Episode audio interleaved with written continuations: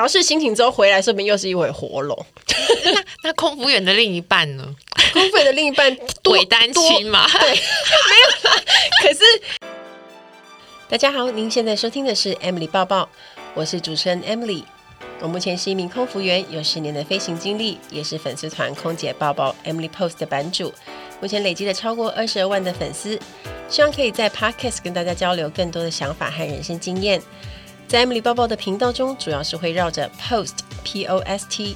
People Occupation Society Travel 的四大方向主题来谈，从自我成长、工作甘苦、世界文化与旅游时事等相关内容。还没有追踪我的，也赶快订阅起来。现在在 Apple Podcast、Spotify、Google Podcast 和 KKBox 都可以收听得到 Emily 报报。你如果喜欢这一集的节目，也欢迎大家在 iTunes Store 给我五颗星的评价。请让我带着你的思绪一起飞翔吧。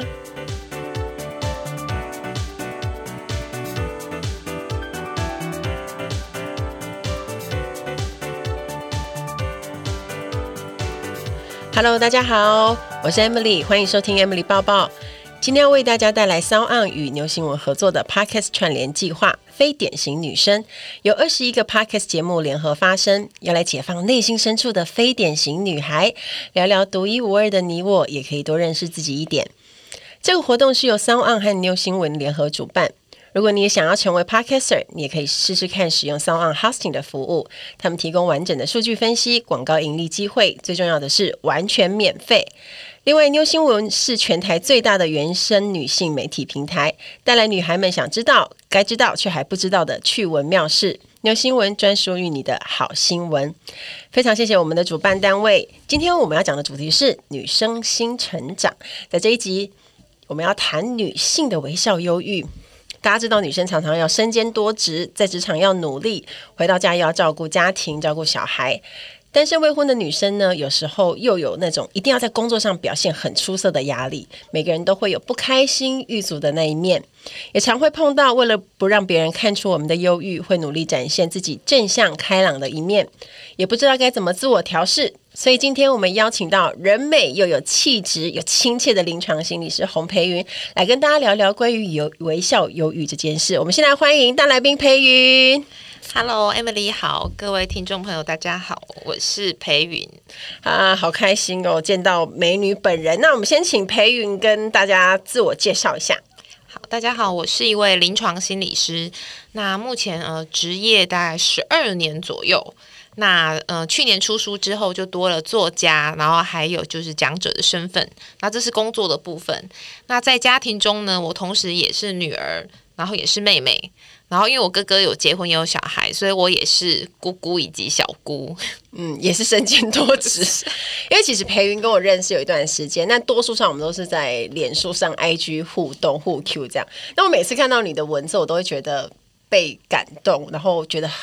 被熏陶，因为我觉得你是一个散发很温暖能量的一个心理师。然后，因为像我之前那一集不是有谈三十结不结婚的主题，那我也从你跟我的对话当中，就是得到很多的灵感跟帮助。那其实对我来讲，你就很像是新女性的代表，因为在工作上表现很出色啊，然后你的工作又可以帮助到这么多人。而且最厉害的是，我觉得他就是短短时间出三本书，让我觉得说天哪，我连一本书都还没写完，就觉得呃也差人家太远了。所以今天呢，也很开心邀请到培恩跟我们聊聊他在今也是今年写的嘛，《微笑忧郁》。嗯，对，今年四月的时候，好厉害，他今年写的《微笑忧郁》这本书，我觉得很好看。那我们要来问一下关于《微笑忧郁》这本书，让听众有更多的了解，那先请裴云跟我们讲一下什么叫做微笑忧郁。好，微笑忧郁其实直接从它的字面上，大家就可以了解，就是说，一般来讲，我们常常听到就是忧郁症，对，也就是其实你知道他心里很忧郁，那他外显的一个表现也是很忧郁，嗯，可是微笑忧郁不一样的地方就是在于，他们的内在一样都是有忧郁的情绪问题，可是他的外在就是用微笑的面具去包装忧郁的这个状况，所以让很多人无法觉察，其实他的内心其实是有忧郁的困扰，然后其实是非常需要被帮助的。哦，对，因为微笑跟忧郁本身它就是反义词，就是它是对照的。那你为什么会突然想要写这本书？好，就实不相瞒啊，就其实是出版社觉得这个 主题会受欢迎是是，会受欢迎，而且很需要就是呃被关注。那再加上那时候出版社跟我谈到这个主题的时候，还没有人写。然后再加上我就是有心理师的专业背景嘛，嗯，所以他就问我说：“诶，他我自己在临床工作上有没有观察到这个状况？那如果是从一个专业的角度来写这个主题的话，就是可以帮助到更多其实有微笑忧郁的人，而不是单纯就是你一看到他就很需要被帮助，因为有蛮多的人的心理困扰是外表看不出来的。”对，没错。那你刚刚有说，就是像社会上有很多微笑忧郁的。这种状况啊，你可不可以给我们举一下例子？比如说有哪一些哪一些例子是很符合这样的情形？嗯，比如说，其实呃，我相信大家的身边，好，包含你自己，可能本身就是那种团体当中的开心果，嗯，或者是别人口中的人生胜利组。也就是说，别人会觉得说，哇，你看起来过得很棒啊，然后看起来很开心，嗯、应该你的内外在都很一致，都是非常的快乐，没有任何悲伤的事情。可是我们不要忘记一件事情，就是其实人是会演戏的，所以很多人他其实忧郁的情绪，或者是他的焦虑、他的苦恼，他不见得表面上会。说出来，或者是呈现给别人看，反而也会因为一些就是呃形象，或者是一些完美主义的一些自我要求，嗯、所以他反而不会让别人知道说，其实他的内心其实很忧郁，跟他外在那种看起来很成功啊、很开心的样子，其实是有很大的反差。对，因为像我们现在在社群上看到很多人的分享的那一面，几乎都是非常成功，然后很靓丽，然后就。觉得哇，工作好像很成功，赚很多钱，然后家庭又很幸福那种情形。可是其实事实上，maybe 很多人他们是有那种微笑忧郁的状态。好，那因为像我这自己已经看完了裴云这这一本书，然后我其实在重点的章节都还有在翻过，因为我觉得很多地方它是可以再思考的，就有很多可以去想想看。那里面有提到一个我觉得很有趣的地方，就是新女性的微笑忧郁。那新女性的微笑忧郁就是指现在就是适婚年龄啊，像我。我们这种的，就是没有结婚、没有婚姻家庭的束缚，然后也没有像比如说妈妈的角色、媳妇的角色。可是呢，我们也会有可能有微笑忧郁啊，像我们可能在工作上啊、职场上啊，会有那种。就是也是大家都会碰到那种可能我们需要表现得很出色，或者是我们会碰到的一些困难。那感情上也会有，可是很多人就会想说：“哎，你们这些人有什么好忧郁的？到底有什么？就是已经那么爽，单身那么爽，又不用负责什么，到底有什么好心情不好的？”那我们就只好假装没事这样，然后笑笑的。可是事实上，其实我们心里也是会有一些一些困扰，所以也可能现在在听节目的这些。新女性们呢，她们也需要这样的帮助，所以我觉得，如果遇到这种状况的话呢，裴云会建议我们应该要怎么做？其实我觉得人的终其一生都要去面对自己情绪的这个议题哦。怎么说？就是说，我觉得刚才 Emily 有讲到一点，就是说，其实像我们呃，其实 Emily 比我年轻 虽然都是三十几岁，哎、但没差，没差很多。对我我的意思说，其实。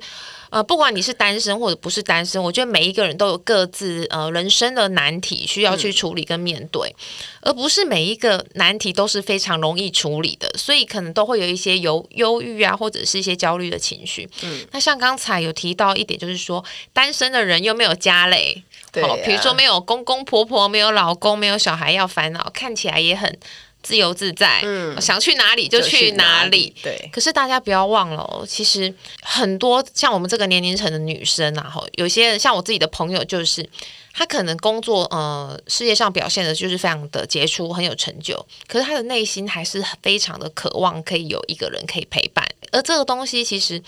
其实很难去跟别人倾诉的原因，是因为如果她面对的是已经已婚的朋友们，呃、别人就会说。像你这样多好啊！我多羡慕你自由自在，哪像我就被家庭绑住。嗯，对啊，你身在福中真是不知福哎、欸。我朋友都会跟我讲这句，是不是？对，没错。对，可是那个内心希望别人啊、呃，希望能够有个伴的那个渴望，其实这是人的基本心理的需求。嗯，你这时候你觉得很难讲说，嗯嗯，可是我还是很希望可以有另一半啊，或者是进入婚姻等等的。然后再加上啊，其实我自己也观察到，如果是职场上的女性。如果刚好又单身，往往也因为他没有家累，所以一旦要出差，他通常都是会被主管就派说，哎，反正就是你也没有家庭，还就是你也闲闲的，对，相对起来就是好像看起来闲闲的，嗯，对，因为像我有些朋友就常遇到这种状况，那他也不好意思跟主管说。可是，我们就基本上我们要尊重那个我的自由啊，而且我觉得每个员工应该是平等的，啊，应该是要轮流，比如说有时候你去，有时候我去，可是他就会偏偏只派单身的去，或者是说第一时间问的都是单身的。哦，那其实他也不好意思太为自己争取权益的原因，也是因为说一部分是主管可能会觉得说，哎，这个员工不是就是 不是很好用，那另外就是他会不会在那些已婚的同事心中觉得？那这样子就是我们要上啦，哦，对，我觉得有很多微妙的那种关系里面的动力，变成说，我觉得那种单身的职场女性，其实有很多苦是没有办法说出来的。呃，单身的人他有，应该说他有他规划的生活跟时间，那他也可以很享受他自己独立的时间。可是相对像你说的，他也希望有一个人可以陪伴，然后感情上有一个有一个依靠，这样。可是多数的人都。不，就是不知，应该是说都不清楚这样的需求，因为可能 maybe 他们都是已婚，或者是身边已经有伴的人，然后又默默，他们又默默的很想逃出去，就是可能原本在婚姻里头，可能遇到很多的他自己的难题，然后他就没有办法去设身处地的为单身的人着想，这样那种意思。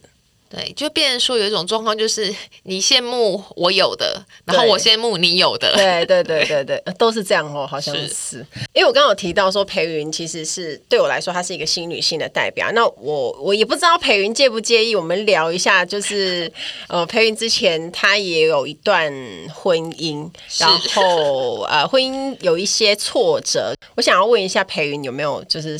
在经历这一段婚姻，你的心情转折？是什么？然后你自己怎么走过来？其实我呃，我是在四年前的时候呃发生了婚变，然后、嗯、那一开始也是就哇，那个打击跟那个呃冲击、挫折感非常非常的大哦。因为其实那一段在一起的时间，总共来讲有八年的时间，所以某个程度上也算是有点 有点长久了耶。对，所以那时候就是面临的一个就是说，到底这个关系我要不要再继续？因为我自己觉得说，有些事情我可能没有办法忘记，可能不见得能够跨越的过来。对，那最后我选择了就是要呃分开。那到底要怎么去调试这个历程？我觉得其实现在的台湾的社会。对于所谓的离婚，也不见得是接受度有这么高。高，对，虽然它是平凡的事，应该是说是一个很普遍的事，可是大家默默心中还是会有一把尺，就是有一些人可能比较传统观念的人，还是会觉得好像就是没有办法接受这样。对，然后再加上我自己的工作又是心理师，所以某个程度上，我我自己都会去想到说，会不会有人就觉得说啊，你是做这个行业的，那怎么婚姻还会遇到这种状况这样子？对，所以就 你就会觉得说，哇，天啊，这个 这个包袱好好重，好重，好重，医生不能生病的道理嘛。对，然后牙医不能牙痛。哇塞，好压力好大哦。对，就是会觉得压力好大哦。然后我觉得调试是一件很有意思的一个事情，就是说我那段时间的调试，我就回应到回顾我这三十六年来的人生，我觉得都很一致哦。就是说我遇到我生命当中的难题，真的都是靠。大量的阅读去找到帮助自己的方法，因为哦很有意思，就是说我四年前在三十二岁嘛，嗯，那时候放眼望去啊，就是想要请教，如果是长辈，吼、哦，又是有结婚嘛，可长辈都是忍气吞声一辈子的，所以你跟他求助或者是请教他们，也等于就是问道于盲。他就说令拿，或者 是或者是他比我更苦。而且他他可能就是一个没办法的代表。好，那长辈是这样嘛？吼，那平辈就是大部分的。我说我的我身边的女生朋友，就是巴不得要进去婚姻，真的、哦，就是还还没有进去，但很想进去、嗯。但我是已经要出来哦，就等于他们你也没办法 从他们身上得到什么，因为他们会想说，他们的想法应该是那是很美好的，然后是充满期待的，或者是说，就是他们。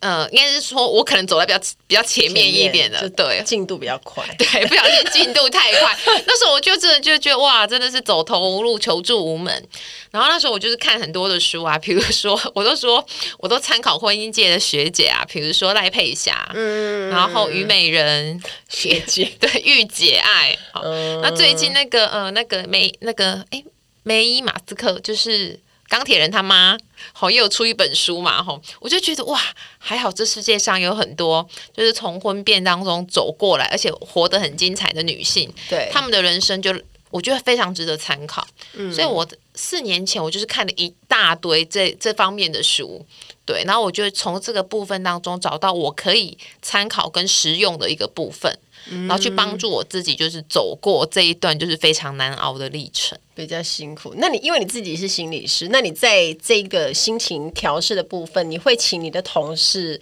或者是一样也是就是找心理师帮你嘛，去跟你聊天啊，或者是应该是说倾听，因为每个人都需要抒发自己的情绪，你会做这样的事吗？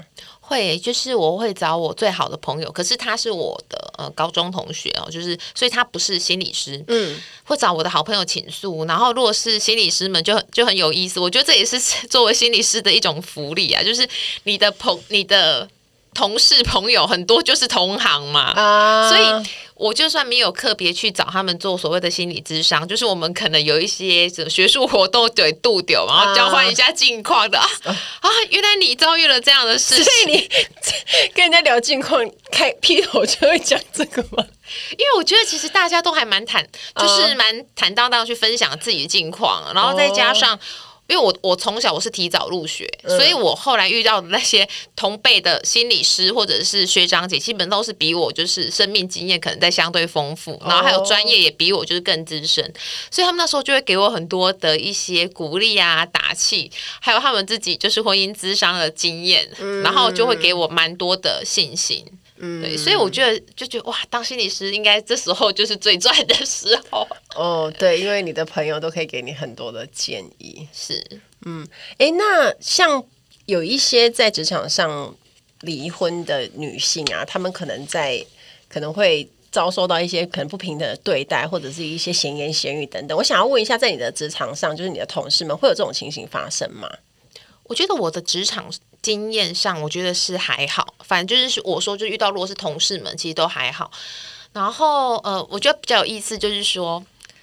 在我自己工作十多年的经验，反而会常遇到种状况，就是个案他反而会喜欢去指明有相似经验的心理师。哦，会这样子哦。比如说，如果今天她是一个妈妈，单亲妈妈，她也会希望找一个呃，可能四十几岁啊，或者是也是女性的心理师。嗯，然后最好是有婚姻经验的。我还记得哦，就是还蛮久以前，就是我还未婚，未婚 对，那时候应该对 对对，又有第一段结束。但 anyway，总而言之，就是那时候还没有结婚的时候，我有因为。就是个案想要想要找女生，可是知道我是未婚，后来他就改找别人哦，因为他觉得你没有那个经验，可能没有办法给他提供太实质的帮助，是不是？对。然后，但我现在就是、嗯、突然有一种好像很适合的，没有，现在就吃的很开。对 对对，就是对哦，婚姻之商啊，未婚的、已婚的、离婚的啊，都可以，守备范围很广。就是，哎，那我想知道，就是比如说像。呃，自己离婚这件事情，那你像家里的长辈会不会对这件事情有一些些看法，或者是给你一些压力啊、建议啊，甚至是比如说在你离婚之后，会不会想说催你说，哎，是不是要再再结一次啊，再找个伴啊？因为很多长辈都很担心我们像那种三十几岁啊、三四十岁的人，就是以后老了没伴这种感觉，所以你会不会碰到在家里的人会不会给你这种压力？其实在我呃呃刚离完婚的时候，我我是整个手续办完才让就是我爸知道，对，就是全部都处理好这样子哈。一直那这当然跟我的个性就是从小到大性格有关，就是我不是很喜欢就是让长辈就是担心啊烦恼或者是要去摄入的人，所以我就干脆自己处理完毕，他们只要负责知道结果 就好了。嗯，那我爸是一个非常传统的人，所以他其实是。一开始他是蛮没有办法接受的，甚至呃，因为他也很爱面子，所以他某个程度上，其实这是我对他的了解，就是他也是一个很怕被别人闲言闲语的人，所以他在第一时间，其实他讲了一些话，其实也是让我蛮伤心的，因为他就会认为说啊，就是婚姻会出状况，就是因为没有生小孩啊，所以婚姻才会不容易维系。那我相信，就是呃，听众朋友，如果我们的年龄差不多，大家应该开始义愤填膺。嗯，对，应该在拍桌子之类。对，就觉得说啊，怎么没有挺自己人，然后还还用一个就是。老实说，蛮迂腐的一个一个观念在，在就是在呃评断自己的孩子的婚姻。嗯，可是我觉得上天对我还不错，就是我妈妈是很支持我的。然后我妈妈她其实那时候她做一件我觉得好感动的事情哦，就是因为 我只能说我有经验，就是因为离婚其实要去那个户政事务所办理，其实你是要带户口名簿的。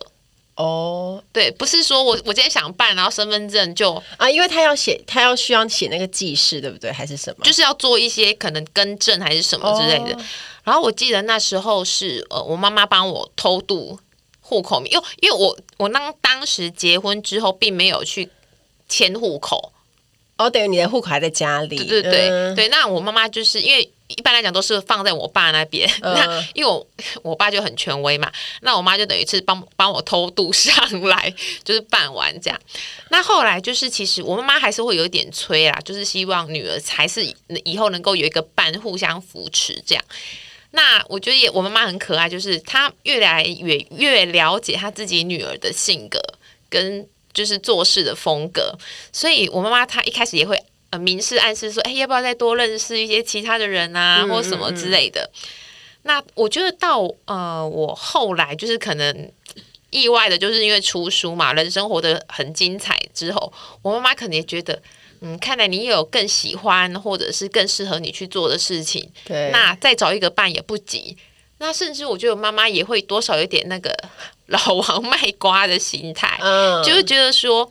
哎，我女儿现在过得就是也还不错嘛，那这样子其实好像也不是。很容易就找到一个适合他的对象，这样、啊、就反而其实你是用行动去证明说，其实就算是你现在一个人，然后你也可以活得很好，然后在事业上很成功，做自己喜欢的事那一种，嗯、就是反而你这个行动去说服长辈说，哎，其实好像不是传统观念想的这样子，好像你哦离婚之后啊，你就怎么样，就好像人生很失败啊，或者是怎么样？我觉得这个是对听众朋友来讲应该还蛮重要的一个鼓励，因为可能有一些人也是碰到像你这样的状况。哦，但因为培云是真的很厉害，除了他一直疯狂出书 以外，哎、欸，你不是第三本书才 今年也是今年出，而且你不是才花二十几天就写完了吗？呃，微笑忧郁就第二本书是二十五天，然后第三本书是三十一加三天，就是三十一天已经写好了，可是呃，编辑觉得说还可以再增加几篇是写给男性的。哦，oh, 所以另外在家也只花了三天的时间。对对对，就是我都说我就是单身的时间就是产能很大，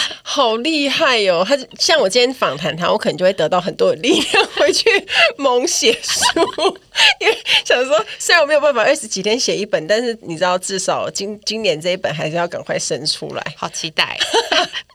好，那我们来谈一下就是。培云这一本《微笑忧郁》里面其实讲了很多不同角色会碰到的状况。那首先我们来看一下，就是有里面有个章节，我觉得很精彩，就是在讲身为家庭成员的一些微笑忧郁嘛。其中有一个叫做“假面夫妻”的微笑忧郁。那这个其实就是在讲说，像我们在脸书啊、IG 上就看到很多人就是放闪啊，然后甜蜜去哪里度假啊、吃饭啊，老公对她很好啊，然后就会拍那种超甜蜜的照片，然后。我们就是女生看到都会觉得说：“天呐，别人的老公果然是不会让我们失望。”这样，然后我们就会非常的羡慕。像我自己看到那些漂亮的照片，我都会立刻 就是 转发给我朋友，或者是给我妹，想说：“哎，以后一定要去这里。” 或者是你知道，就看到一些漂亮的饭店或者是度假胜地，就会觉得很羡慕，觉得以后要跟他一样幸福。那像社群上这样子的恩爱夫妻是非常常见的事情。那培芸有没有碰过个案，或者是？例子是，其实外外表人家看起来是非常的幸福，可是事实上是很多的伤口，或者是呃有一些问题存在的。我觉得其实呃，在社群就是呃软体这么发达的时候，其实很多时候大家应该要去去想到一点，就是说你看到的东西真的不一定是真相。嗯，意思就是说，你看很多人放闪啊，玩的很开心啊，或者是很恩爱、很甜蜜。当然，当然也有很多是真的没有错，可是不可能百分之百全都是每个时候他的状态都这么的好，因为难人跟人的相处难免也会有不愉快的时候。那我自己的个案就有一种状况，就是他看起来也真的很好，可是他其实私底下的时候，他就会觉得说，其实老公都忙着事业。就是陪伴他的时间很少，嗯，所以他可能会常常就是会拍一些可能他的他跟他的战利品啊，或者是说，所以没有老公，就只有他跟他的战利品。对，然后可能是说，哎，欸，这个是可能谁买给他，老公买给他的啊，或者是说，哦，他又去哪边喝下午茶什么。可是私底下在跟我谈的过程当中，其实我可以观察，也可以感受到他其实内心非常的孤单。嗯，可是其实我觉得大家也可以去想到一点，就是说，老公要赚钱养家，本来就真的没有办法有那么多的时间陪在身边，而这个东西其实本来就是一件非常呃现实的一个状况嘛。嗯，对。那我就觉得说，其实对于其他的呃其他的朋友，可能只看到他发的这些照片，就会觉得说，哇，果然真的别人都过得特别好，别人老公总是特别的贴心，然后对老婆就是特别的，就是啊 sweet 动之类的。嗯，所以这时候其实常常人很容易就落入一种竞争跟比较的心理，因为大部分的人不太会说，那我们来比下吧，比下就觉得自己拥有很多，没错，对，大部分就会去呃选择性的去比较一些，就是可能自己相对缺法的，然后就会觉得别人都过得很开心，然后我自己过得就比较痛苦，对。嗯，可是真的啊，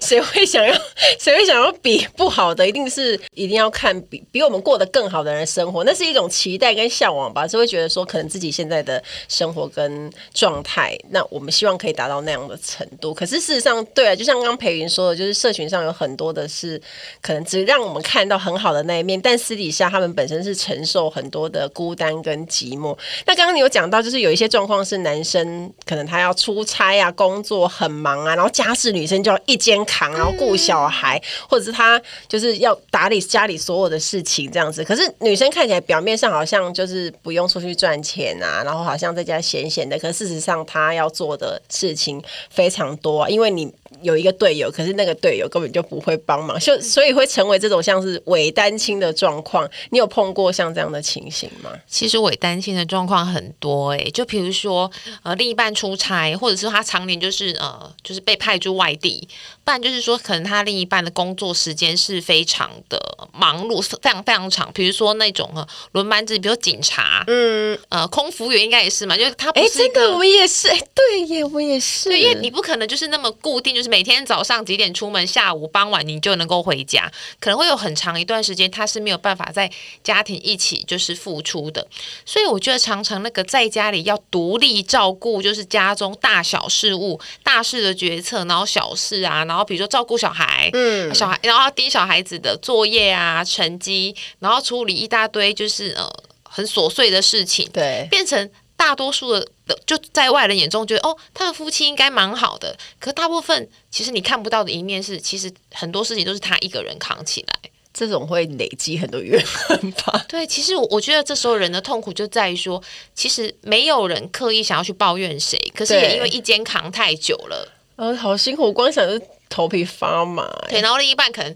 终于回到家的时候，你也不好意思，就是开始噼里啪啦说：“哇，你不在家这段时间，我一个人多么的辛苦。”嗯，对，因为这样就变成变成一个其实很爱抱怨的人嘛。可是往往这样子，就是他没有适度的去表达跟抒发自己的情绪，他就会累积非常非常多的忧郁情绪在里面。可是外表又要呈现非常的坚强啊，然后非常的没什么事啊。对，因为其实你放眼望去，很多人。也都是这样子，你就会更觉得说，那我怎么可以先就是喊苦或投降或什么的？对啊，嗯、因为别人家别的家庭好像每个妈妈就是也是身兼多职，好像好像也都做得来，嗯、但殊不知其实每一个人都非常非常的蜡烛多头烧。刚我突然想到说，就是你说我们空服员也是不定时嘛，就像我们有一些空服员妈妈这些同事们，他们其实反而很享受 飞出去的时候，因为就在这个时候，他们可以离开那些烦人的琐事，然后可以先把小孩可能有家里的人照顾，这样他可能出去个三四天一个礼拜，会觉得一个人在国外真是太开心了。我就之前有看过人家分享这样的心情，我就觉得，哎，其实反而有时候这个工作对女生来讲，好像有时候也是一个透透气啊，然后放松的工作，就是她可以暂时逃离家里一些烦心的事情。所以有时候有一些事情，它呃看起来像是好的，不见得他都是好的。可是如果像比如说他呃他的工作不定时，可是从家庭这个方面来看，他有可能带来一些好处，就是可能他可以对女生可以放松啊，然后可以暂时逃离家里，然后就会。调试心情之后回来，说不定又是一回活龙。那 那空服员的另一半呢？空服员的另一半伪 单亲嘛？对，没有啦。可是没有，因为像比如说男生的话，通常是这样的话，男生通常应该都是朝九晚五那类的比较多，就是还是会就晚上回家睡觉那一种吧。可是因为像空服员的，呃，因为我的女性女性同事是当然是多数，男生就比较少。可是我就比较知道他们结婚的其实蛮辛苦的，就是可能有小孩的话特别辛苦，因为他可能要照顾小孩，然后要要处理小孩的事务，然后。出去出去不见得是完全真的很放心，有时候还是要担心，对，很挂心，或者是小孩生病什么的，他们还是会很紧张。但是这个工作也成为他们一个，我觉得是充电的一种方式吧，因为大家的压力实在是太大了，而且也可以适度切换身份。对对对对，然后殊不知在飞机上又被客人气，说女生的命好苦。然后呢，还有一个就是。有一个呃，像讲讲到家庭成员啊，像我们在变成小孩子的妈妈、人妻之前，我们都也是父母的女儿，所以身为小孩的微笑忧郁，我觉得其实好像蛮多的。比如说像长女，她就是要一个很好的示范给你的弟弟妹妹看啊，然后家里人会觉得说，哎呀，你好像比较厉害，那这件事情就交给你做啊，你就一定可以做得很好。可是明明有时候自己已经忙得要死，像我本身自己就是长女，然后我就可能你知道。很多琐事都要做，然后有时候自己已经非常疲累或工作很忙，然后妈妈这时候就喜欢说：“哎，你这个也顺便帮我弄，那个也顺便帮我弄。”我就会非常的抱爆炸，有时候就会觉得很不耐烦这样子。我想问一下，如果比如说像在这个时候，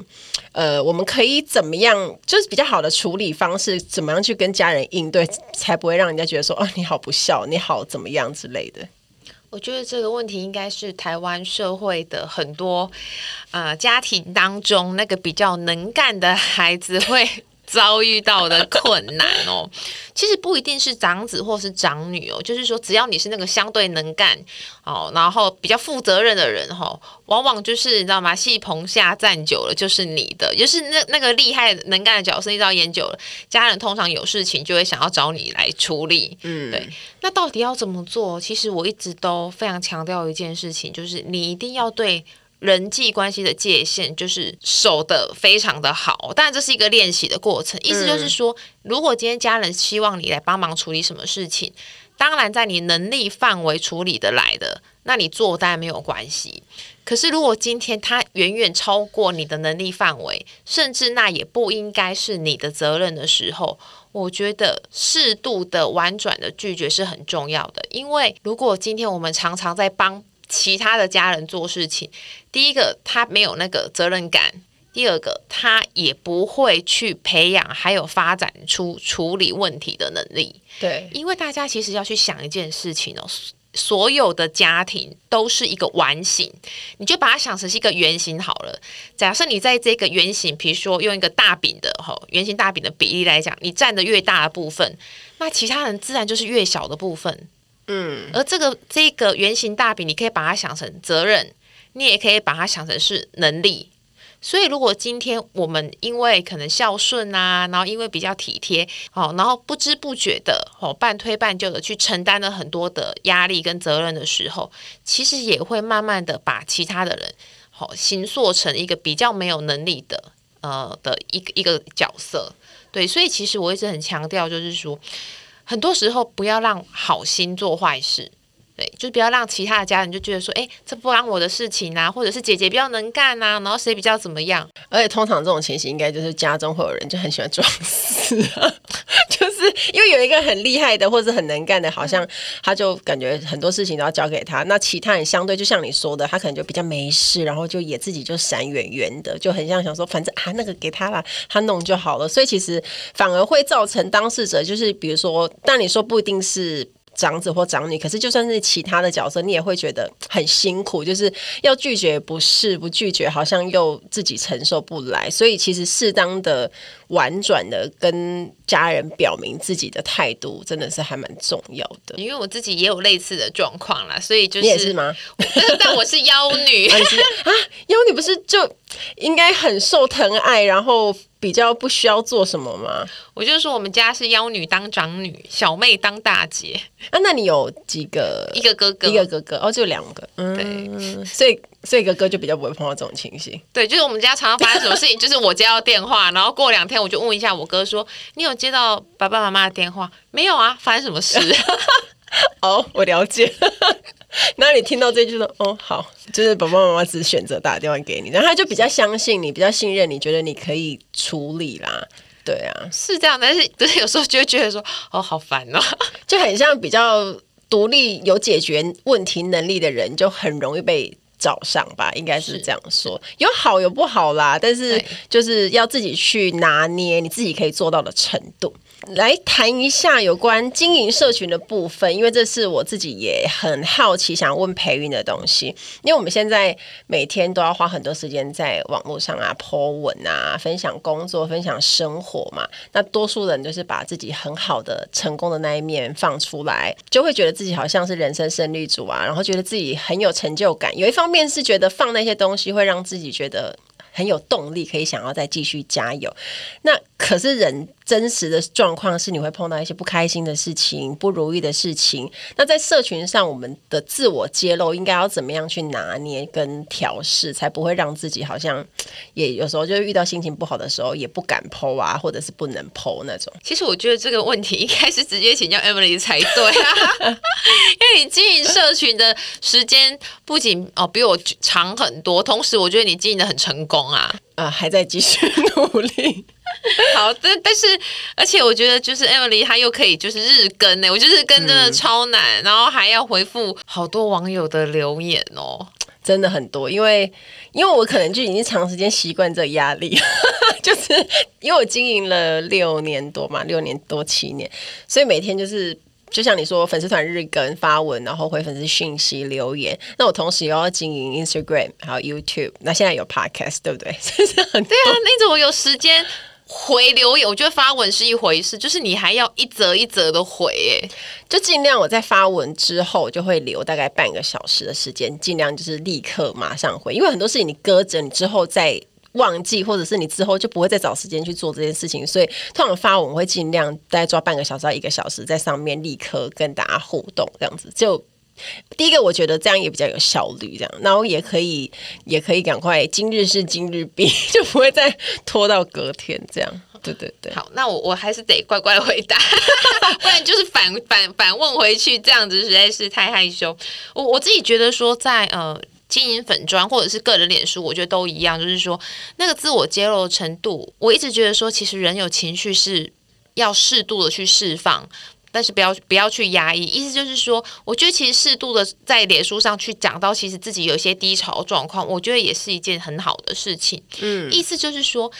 不要让自己活在一个假的人设里面。对哦，比如说哇，她就是那个正能量女神，然后她就是什么学霸，然后每天看她好像都是，就你你就会觉得说，其实这些东西某个程度上都是别人对你的投射、期待跟想象，嗯，因为每一个人一定都有喜怒哀乐，每一个方面都一定会有的。只是说可能比例呀、啊、多寡就这样子而已，所以当你有一些可能有点低潮，或者是需要帮忙的时候，我觉得其实在，在呃就是呃社群软体上，我觉得直接就是分享出来，我觉得是没有关系的，只要不要说就是，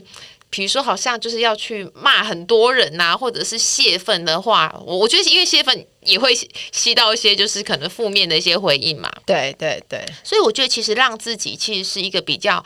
保持有平衡、有弹性，然后每一个方面，我觉得只要你也觉，我觉得很多人他不呈现，其实是因为自己有偶包哦，就不想要让人家看到自己比较不好的那一面，或者是觉得说呃心情不好啊，或者低潮的部分不想让人家看到。可是我觉得大家也不妨去想一个角度，你去看那些非常成功的网红或名人，我慢慢的去观察到一个状况，就是其实哦。我觉得他们也都是什么方面都会呈现诶、欸。对。你去看那种什么几几十万粉丝或什么的，不管他是哪个领域的名人，我觉得其实大家也是越来越能够去打开，就是那个各方各各面的一个自我揭露，而这个状态其实也是比较健康的。因为为什么会微笑忧郁？吼，因为我怕主题又拉很远，不会啊。就是我觉得为什么会微笑忧郁，就是因为很多人他之所以不敢揭露自己忧郁的那一面，总是用用微笑的呃那一面展现给世人，就是因为他很怕别人看到他脆弱的一面。可是哦，你可以去想到一点，他怕别人看到，是不是就代表说他其实对自己有过高的期待跟要求？嗯，就是完美主义，完美主义。可是很多时候，完美主义就是让一个人过不去一个很大的一个一个一个难关哦。意思就是说，其实如果你主动的呃，可能揭自我揭露一些你自己需要被帮助的地方，也许不见得别人直接来帮助你，可是至少有些状况就是那些过高的要求也会相对降低。嗯，因为他会知道说，哎，我好像不能够再给他这么多的呃。期待跟压力，有些人就会相对起来可能会就是变得比较就是柔软一点点，嗯，对，而不是说其实就是别人给你压力，然后自己也给自己很多的压力跟要求，然后最后就把自己就是逼垮了。对，因为刚刚培云讲到像你说的网红啊，就是很成功的网红或者是 KOL 这些，因为其实。我觉得有一个很好的重点，就是大家都在分享真实的人生，就是人生有好的，然后有遇到可能会有不好的状况啊，可能会有生病啊，可能会有 可能会有工作不顺利的时候，可是这些东西都是正常的。那也借由分享跟跟粉丝或者是跟他喜欢他的人，让他知道说，哎，其实他遇到这些困难，他是怎么走过来，或者他怎么走，反而是可以去。呃，也是借由这样的一个分享，可以帮助到其他人。我觉得这还蛮重要，而且也是为什么现在大家这么喜欢追网红或 KOL 的生活，因为就是够真实吧，就是不会像说以往我们在追明星那种感觉，就是好像我们只看到那些好光鲜亮丽的啊，然后就觉得。一股脑的崇拜跟羡慕，可是现在的，我觉得现在的那个网络生态就比较不像是这样，然后反而也因为是这样，这些人才可以长期一直很受欢迎吧，我觉得。因为我呃，我的观察比较会是说，就是我觉得其实真实才是最感动人心的。嗯嗯，因为真实就是代表说它不是一个过度的包装，甚至是伪装。那一定会就是像月有阴晴圆缺嘛，会有好的一面，然后也会有可能比较不是这么完美的一面。可是我觉得这个反而可以鼓励到更多的人，就是即使不完美，我们还是可以活得好好的啊。没错，因为像我最近不是好，我就再讲一下我们公司最近不是发生事情，那我我是不 care 讲，所以没关系。然后也我会分享一下我的心情，我的看法。然后因此，其实也有收到很多的同事会写给我说：“呃，你的文章真的是鼓励到我整个爆哭。”然后就觉得说，嗯，可能就讲到他们心里面想的，然后也了解他们心里面所挣扎跟苦恼的。那我觉得这个是因为每一个人都会有，因为包括连我自己也会有一些，就遇到这些事情也会有一些想法。可是在这个时候，就会选择用文字的方式，然后跟大家去讲一下我内心真正的看法。我觉得对。我来说，好像也是一种帮助跟抒发，哎，就是对我自己写的人来说啦，那可能也无形中帮到别人，我觉得还蛮有成就感的。我自己觉得，我我自己都觉得说，其实对。呃，Abby 来讲，我应该算是晚辈，就是说，就是写，就是呃，写作的分享啊，或者是说，呃，可能经营自己的粉砖。不过我我一直都觉得说，其实可以分享，真的是疗愈自己，也疗愈别人，真的，真的。因为我后来越写越觉得是这样子，哎，一看开始我可能还没有这么深的感受，可是当你在遇到一些人生的变化跟一些历练的时候，你就会发现，哇，原来文字的力量的影响力真的非常的大，就是你会无形中帮助到好多人哦，而且它可以一直流传下去哦。对，文字不死，对，就是它可能就是鼓舞了，就是这一代的人，然后之后还可以一直流传到更下一代这样。对，哎，可是培育，你会不会遇到一种，就是有一些粉丝他会跟你私讯说，问你的人生大决定啊？比如说像我也会收到，就是我我的职场遇到这个状况，该向左走向右走，还是说我我现在就是遇到这个感情状况，请问是不是要跟这个男生复合？有时候我收到，我都有点抖，就想说啊，你真的要这个要问我意见，所以我我不敢，当然我不能帮他做决定，可是我会就我看到的状态去做好有缺点的分析，或者是说我看到的，以我的角度去去帮他分析这样子。那如果像你遇到这种状况，你都是怎么帮助他们？我觉得有一部分还蛮呃微妙的地方，就在于说，因为我是呃心理师的角色，所以基本上基于就是呃心理师的专业伦理是没有。是不适合就是在网络上做这样子的回复的，哦，因为其实这是一个非常复杂，而且可能是需要好几次的心理治疗的时间才能够去处理的议题。嗯，那网络上基本上其实就是只能简单的回复，这样其实就太过草率了。所以基本上我会先跟他简单说明可能专业伦理的问题这个部分，然后再跟他说，如果你真的需要找心理师谈，我会转介他去找合适的心理师，比如说他可能是亲子的议题，嗯。或是有些他可能是感情上的困扰，那如果说诶，他在什么县市，我可能会跟他说，你可以，如果你你要来找我，当然也欢迎。可是如果今天诶，你也不在台北，不是你在中南部，那我可能会再次介绍他说，可能中南部的心理师的资源。哦，哈，我每次都回很长，因为我就是看到那么长的讯息，我都会。就我会认真的看，我会看不止一次。然后因为我会觉得你都已经认真的写的这么长，然后把你的故事告诉我，对我来讲那是一个很重要的任务，所以我觉得我不能随便这样子回复。那有时候我会觉得压力很大，因为我怕说我的说法会不会影响到他的决定，或者是对他来讲，他因为他就是信任你，觉得你是一个很好的一个，可能就觉得你。你很会处理事情啊，然后你面对事情也很正面，所以他才选择问我嘛。所以当这种状况的时候，我都会觉得压力炸大的，我就会觉得不知道，很怕我自己回答的不好。我不知道原来你们是不能在，就是你觉得这是你们心理师的角度是比较不会在网络上就是长篇的回复粉丝的。对，因为其实这常常很容易还会陷入一个状况。我觉得 Emily 应该更常遇到，就是他很容易成为一种一来一往的状况。就回答，对，就是回答不完。那另外就是说，其实我觉得从心理师的角度，真正呃希望能够帮助到个案，是他去长出解决自己人生问题的能力，啊、而不是解决这单一次的事件。哦，比如说我该读什么科系，然后我应该跟他 要不要跟这个人在一起，然后要不要跟他复合或结婚，因为这比较像是一个单一事件嘛。可是其实我们比较是朝一个方向，就是说他可以培养出来他解决问题的能力，还有面对压力的一个就是就是应变的一个能力。对我，我觉得这个东西它才是一个可以长期带着走的。嗯，就等于说不是解决这一次，可是下一次还会有源源不绝的问题出来。可是因为像人的心情是很难不受影响的，因为有时候因为外在因素啊，朋友、家人，而且我们有时候都会很去介意人家对我们的评价。那其实我觉得快乐，呃，不应该是建筑在这些外在人事物上嘛。那培云可不可以跟我们分享一下，就是身为现代的新女性，或者是这些。身兼多职的女性朋友们，要怎么样让自己长出更快乐一点的能力？我觉得有一件事情是我执行，这也实行了好好一段时间，然后我也很想要就是分享给大家，就是。我觉得大家可以去观察自己，你会不会很容易受到社群或者是网络上的一些新闻啊消息影响心情？如果你会的话，当然这个东西大家要扪心自问哦。就是说，像我可能看了很多可能负面的一些呃新闻啊，或者是一些留言，我觉得我如果真的会影响到心情，我一定会有意识的提醒自己，我每天只花多少时间，就是去看网络上的东西。然后像我自己，因为我很早睡早起嘛，嗯，所以我一般来讲，我大概晚上七点半以后，我是彻底关机，把手机整个关掉，整个关机，因为因为这等于说我要保留一个很独立的休休息跟思考的时间，不要一直被外在的讯息去喂养我的就是认知的内容，然后甚至是左右我的心情。反而我那时候可以更静下心的去想，哎，哪些事情确实是我接下来该处理的，而哪些根本就是别人家的事啊。嗯、就我我在那边穷担心，然后穷焦急，然后让自己心情七上八下，其实真的就是只是让自己有更多的负担而已。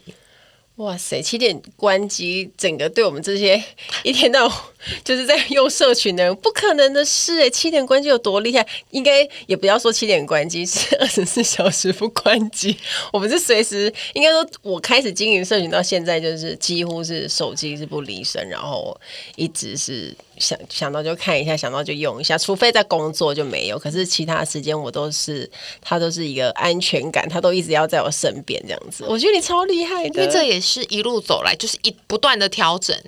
因为我以前也算是被就是被网络啊，或者是被社群绑架的 的的人。可是我后来发现，就是说这个真的是一个非常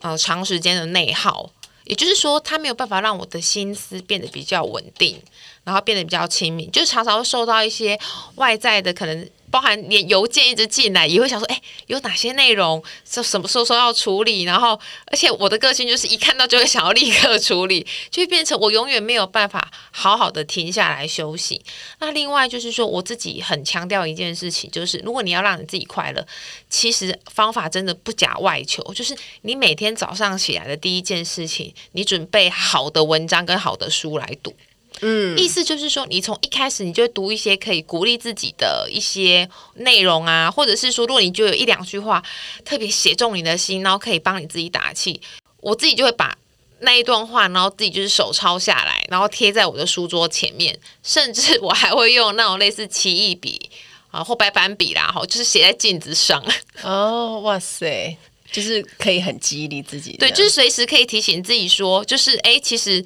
有不一样，然后很棒的想法，就是有别人是这样想的，而这个想法真的就是可以，就是支持我自己，然后为我自己打气。而不是说好像啊又被什么新闻哦牵着走，然后开始去担心很多外界的，然后很遥远的事情。哎，真的，因为像我们每次滑 FB 啊，滑滑滑，然后就会看到一些新闻事件或什么，然后下面就很多留言。那我们在看的时候，其实真的会影响心情，是因为你会觉得说啊，天啊，怎么这样？然后你可能会看到一些很负面的留言，或者是觉得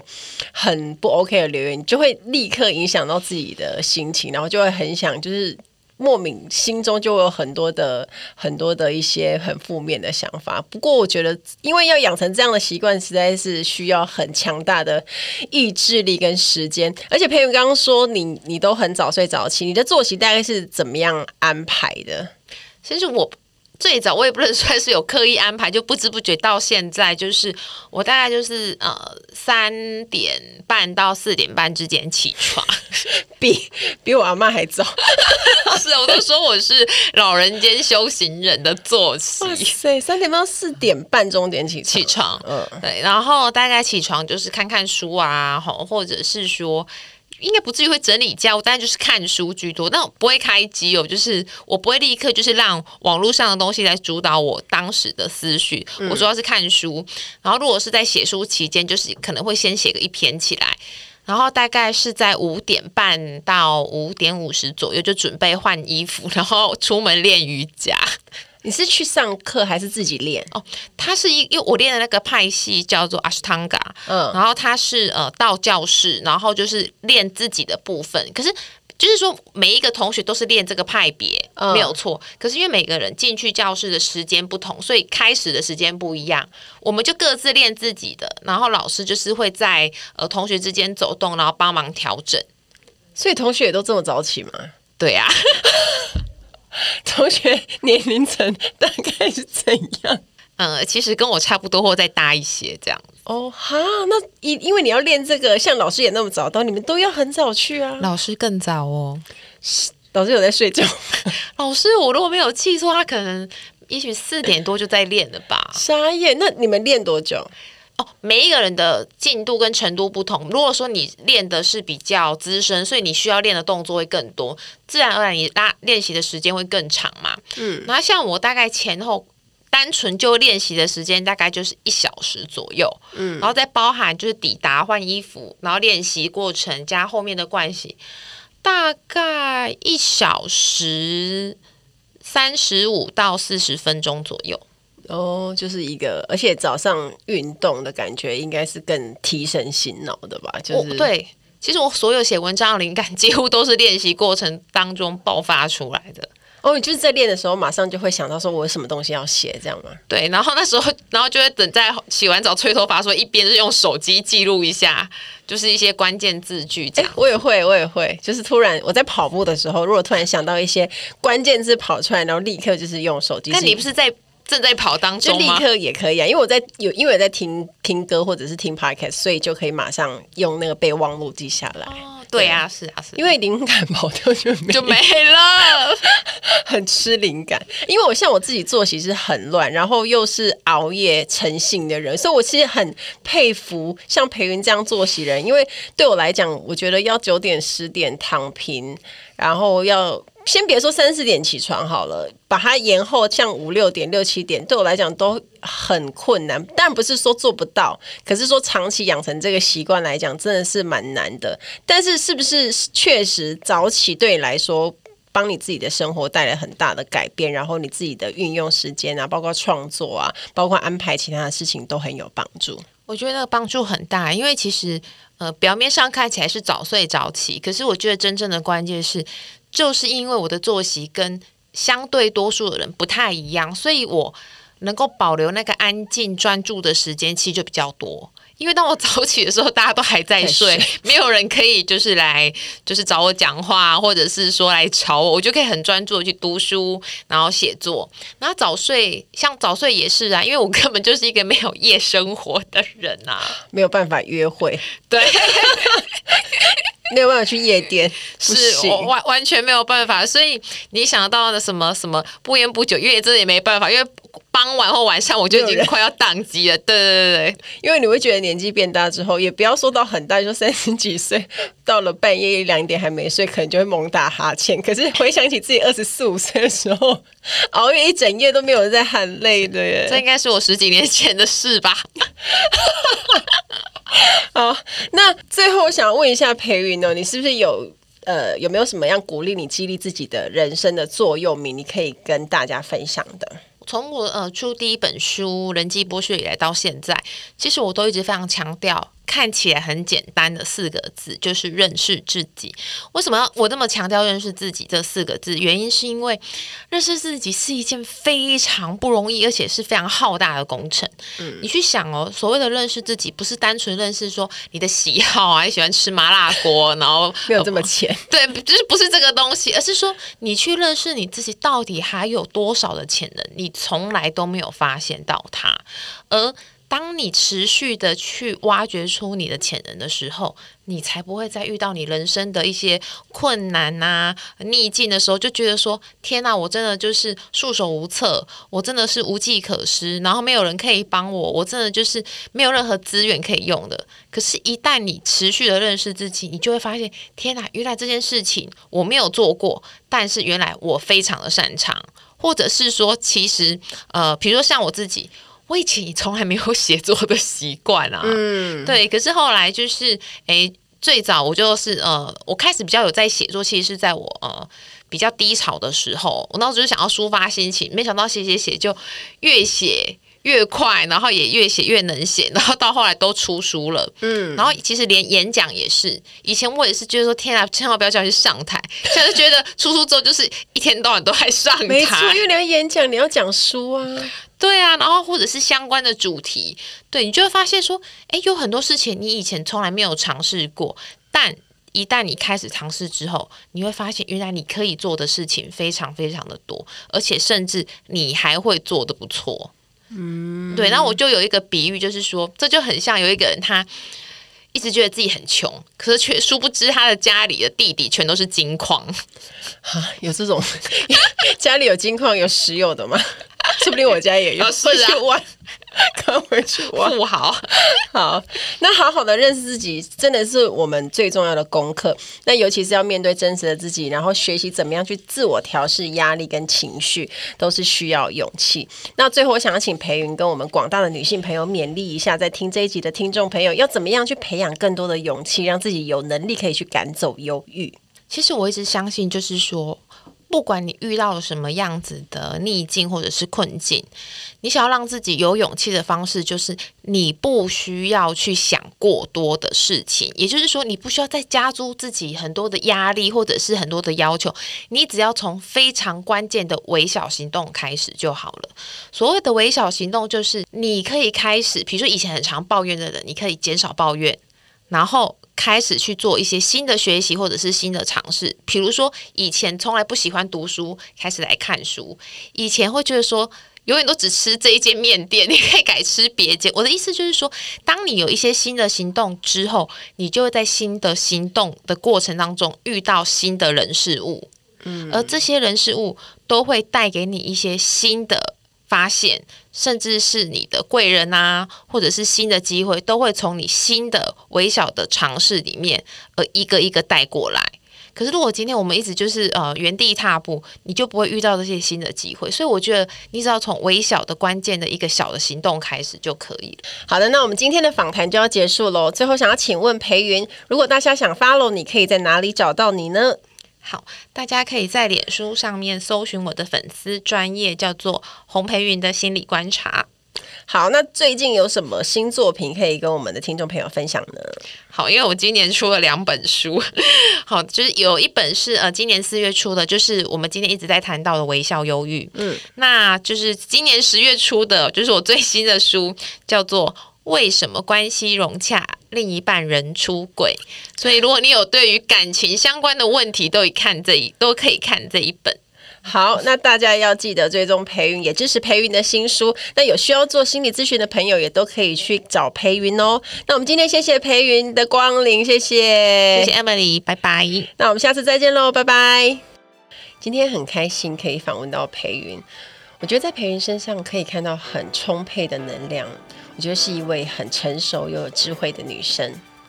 那不管你是新女性还是身兼多职的女生，我们都要学会去接纳、允许自己的悲伤和脆弱。或许在不完美的生活里，面对真实的自我，就可以更深的认识自己，也找到完整的自己。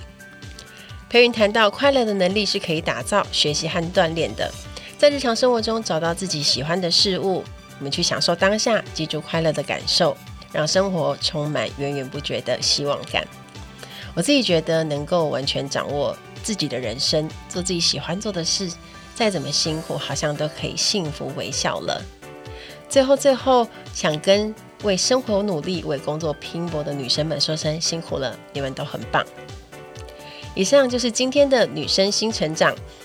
同样做这个主题的 Podcaster 还有说说心里话、三十后派对、好时光拍拍拍、Ivy 爱恭维，大家可以找到节目资讯栏中的网址找到他们哦。另外，我想要推荐大家去听听说说心里话的节目，他们在这一集会探讨社会上常会觉得女性不该冒险，像是一个人旅行、去外地工作太过危险，讨论女性曾经做过的冒险选择。你如果喜欢这一集的节目，也欢迎大家在 iTunes Store 给我五颗星的评价，也可以留言鼓励我哦。听完今天的节目，你应该也有些想法，我也很想知道大家的回馈。如果有想法和问题，欢迎到我的粉丝团或是 Instagram 找我，只要搜寻“空姐报报 Emily” 就可以找到我。你也可以截图这一集的节目，分享到你的 Instagram 现实动态上面 tag 我，让我知道你有在收听，也让我知道你对 Emily 报报的看法哦。最后，感谢大家收听这一集的节目，真的非常的感激哦。我们下一期再见喽，拜拜。